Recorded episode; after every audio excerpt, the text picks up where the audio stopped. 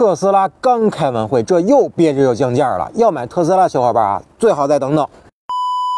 北京时间三月二号凌晨呢，特斯拉终于开完了投资者日的大年会啊。那这个会呢，讲了好多事儿，但是最重磅的啊，就是特斯拉第三代平台以及产品细节的曝光。OK，那咱不卖关子啊，那这个平台最大的提升呢，就是各种成本又大幅降低了。比如啊，那下一代特斯拉汽车呢，组装成本相比现在还能再降低百分之五十，而且还会百分之百采用自主设计的控制器。那这样一来呢，工厂的占地面积又能减少百分之五十，这又可以进一步摊薄车辆成本。还没说完，那下一代特斯拉的永磁电机也不再使用稀土材料了，而且还进一步优化了一体化压铸车身的技术，又减少了很多零部件。那这一套下来，组装流水线可以提高百分之四十四的效率，那解决各种问题的时空效率也提高了百分之三十。那上一次我们做节目说特斯拉拉降本增效的时候，特斯拉其实还或多或少的保留了一些传统燃油车生产线的工艺流程，而未来新一代的制造流程呢，基本上就是颠覆了。流水线呢还是流水线，但传统流水线一个地方就站一个人，而未来特斯拉优化完呢，一个位置可以容纳更多人同时工作。那并且呢，这装车啊就跟咱们玩那个搭积木似的，那几个人拿着不同的零件，啪啪啪啪，只需要一次组装，整车基本就出来了。所以这百分之四十四的组装效率就是这么提高的。那捎带手，特斯拉还定出了一个小目标，就是二零二三年每年要生产两千万台电动车。那同时呢，每四十五秒造完一台车，也是公司的一个新目标。好，那咱们捋一下，看看特斯拉是不是又在放高射炮了？那根据统计呢，特斯拉完成第一个百万辆生产目标呢，用了十二年时间。而第二个百万辆目标呢，只用了十八个月时间。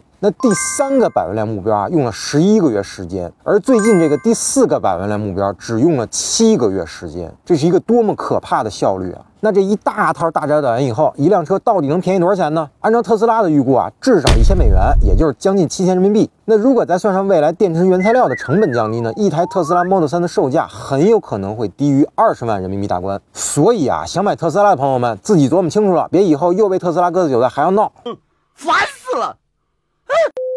好了，那本期节目呢，先聊到这儿。如果您有什么想说的，评论区留言，咱们继续讨论。